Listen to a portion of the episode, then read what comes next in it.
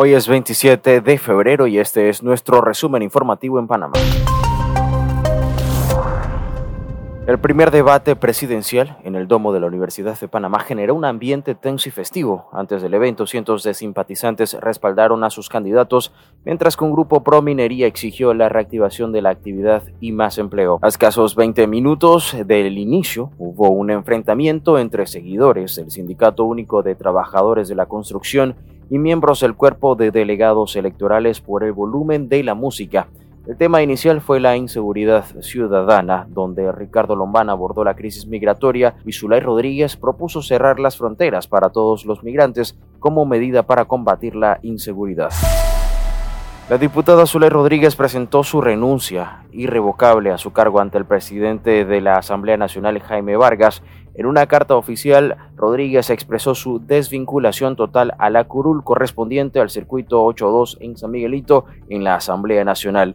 La decisión, según la diputada y candidata presidencial, se debe al creciente respaldo en la opinión pública y a un proceso penal que eh, considera manipulado por la Corte Suprema de Justicia para obstaculizar su participación en las próximas elecciones con acusaciones de injerencia política y sesgo electoral. La Asociación Panameña de Hoteles ha reiterado su preocupación por la reducción del presupuesto para el Fondo de Promoción Turística alertando sobre un impacto negativo de aproximadamente 1.1 mil millones en la economía nacional.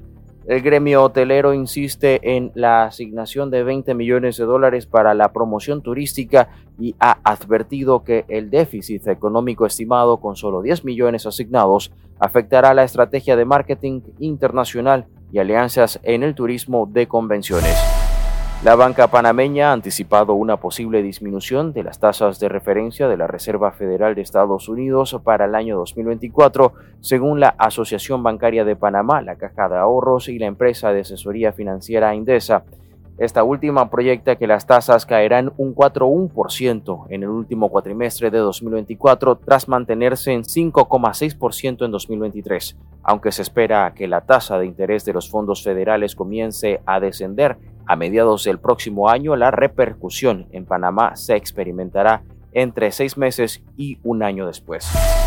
La Autoridad Nacional de Transparencia y Acceso a la Información ANTAI ha enviado al Ministerio Público 51 expedientes para investigar posibles delitos, incluyendo contra la administración pública, patrimonio económico, fe pública y libertad sexual.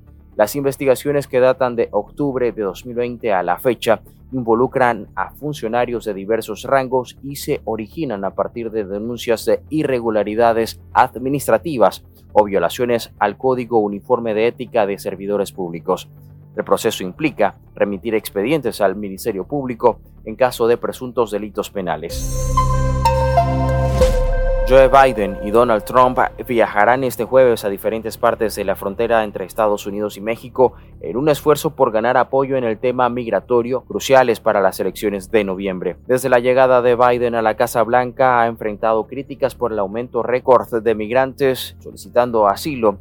Su rival probable, Donald Trump, ha amenazado con una deportación masiva para detener la invasión, utilizando retórica intensa y alarmante sobre los migrantes. Ambos visitarán Texas con Biden en Brownsville y Trump en Eagle Pass, en un contexto político marcado por la preocupación sobre la situación fronteriza.